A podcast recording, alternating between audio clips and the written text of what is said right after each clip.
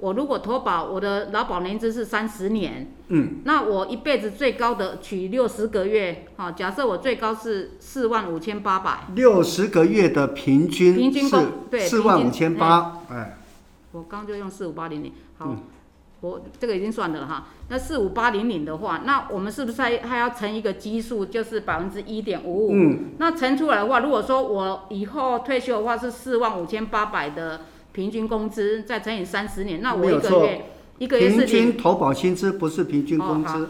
那我一个月就是领两万一千两百九十七这样子。这完全正确。没错嘛？哦。完全正确。好。但是各位不用急着算。各位要忙的不是算算劳保局有官员，那些领政府薪水的人，那些人会帮你算，不会多给，不会少给，包括四舍五入都计算的非常清楚。各位劳工朋友啊，包括各各各各位老板，您现在要忙的事情是什么？赶紧赶紧，赶快确认你身旁关心的人有没有加劳保，赶快找个地方去加劳保，加劳保之后累积年资。年资只要长，三十年、四十年，啊，再这么上去，啊，各位再加六十个高点的时候，你能领的钱就多，你能领的钱就多，好，那呃，我想这个是最重要。如何计算？对一般老百姓来讲不需要，因为你去你呃，这个有雇请公务员帮你计算的。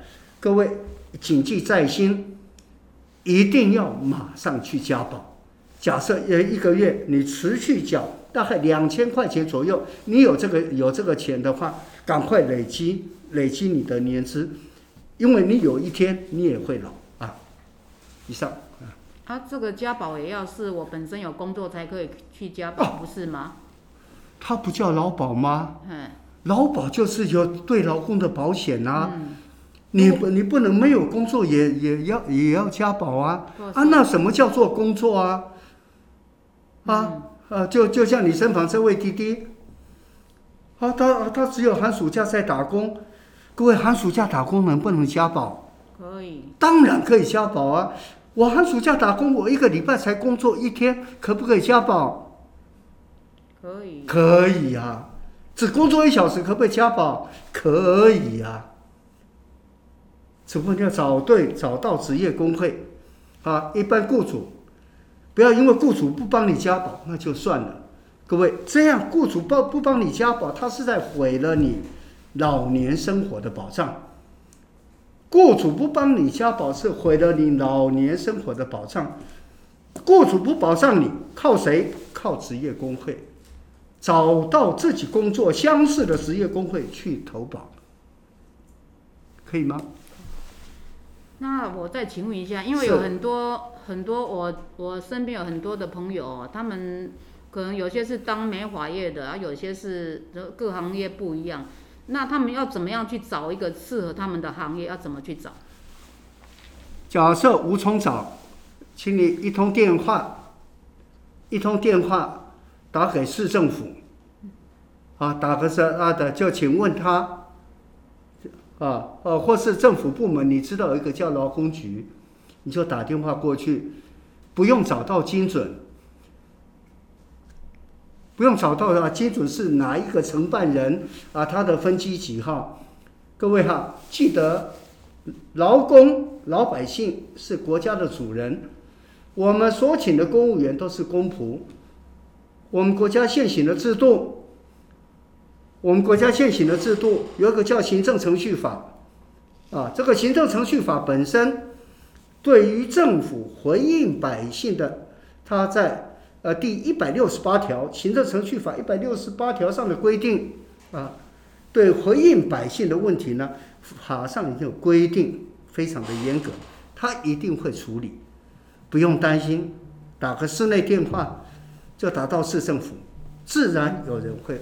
会会帮你帮你解释啊，呃，那假设你要不不晓得，也欢迎打电话啊到我办公室来，我办公室空七三三零七三三一八九三九。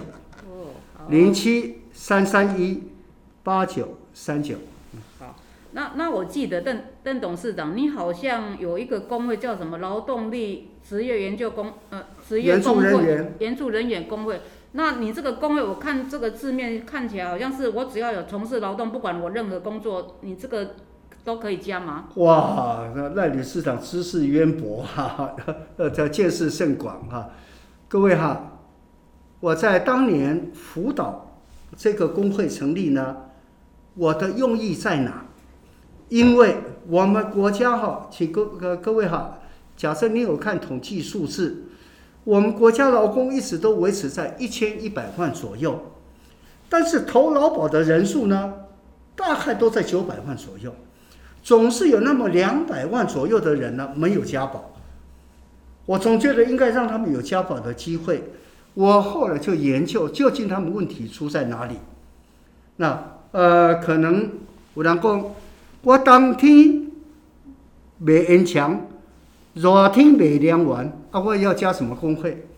好，那呃，我的这三天换四个雇主，我要加什么工会？各位像这些的困扰，我就给他成立了一个，呃，这个叫劳动力援助人员职业工会。只要你有在工作，你工作有两个以上的雇主，两个包括两个啊，两个以上，呃的雇主的时候呢，各位就可以，你要是懒得找其他的，呃，这个职业工会，精准的去找到其他职业工会，呃，你就可以来到这个叫高雄市劳动力援助人员职业工会来这边加保。那呃，几年来的这工会已经成立了也二十几年哈，呃，这工会呢目前有大概千人左右吧。有千人左右的这个劳工啊，我自己心里呃也非常安慰啊，有这这些劳工朋友啊也得到了呃这个投呃这个投投劳保的机会哈。那呃这个劳动力援助人员职业工会呢，呃目前呃我是跟他们同一个办公室啊，呃我们的电话同样是零七三三一八九三九，各位可以找杨小姐